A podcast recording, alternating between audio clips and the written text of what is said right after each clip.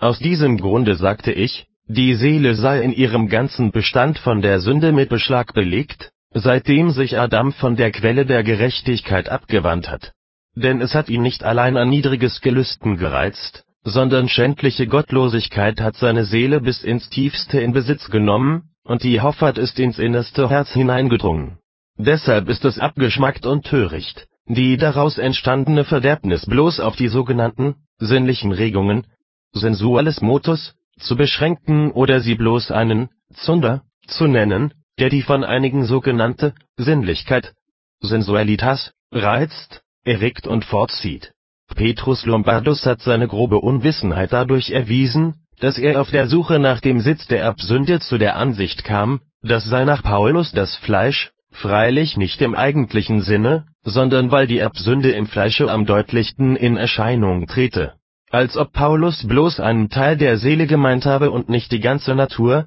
wenn er das Fleisch und die übernatürliche Gnade einander gegenüberstellt. Paulus hebt auch allen Zweifel auf, indem er lehrt, dass die Verderbnis nicht etwa bloß in einem Teil ihren Sitz habe, sondern nichts von ihrer todbringenden Befleckung rein oder unberührt ist. Denn bei der Betrachtung der verderbten Natur des Menschen verdammt er nicht bloß die sichtbar werdenden ungeregelten Triebe, sondern er behauptet vor allem, dass die Seele der Blindheit und das Herz der Verdorbenheit verfallen sei, und das ganze dritte Kapitel des Römerbriefs ist ja nichts als eine Beschreibung der Erbsünde. Das wird wieder noch deutlicher, wenn wir, die Kehrseite, die Erneuerung ins Auge fassen. Denn der Geist, der ja dem alten Menschen, dem Fleische entgegengesetzt wird, bezeichnet nicht etwa bloß die Gnade, die den niedrigeren oder sinnlichen Teil der Seele in Ordnung bringt, sondern er umfasst doch eine völlige Erneuerung des gesamten Wesens. Und deshalb gebietet Paulus nicht nur die groben Triebe zunichte zu machen,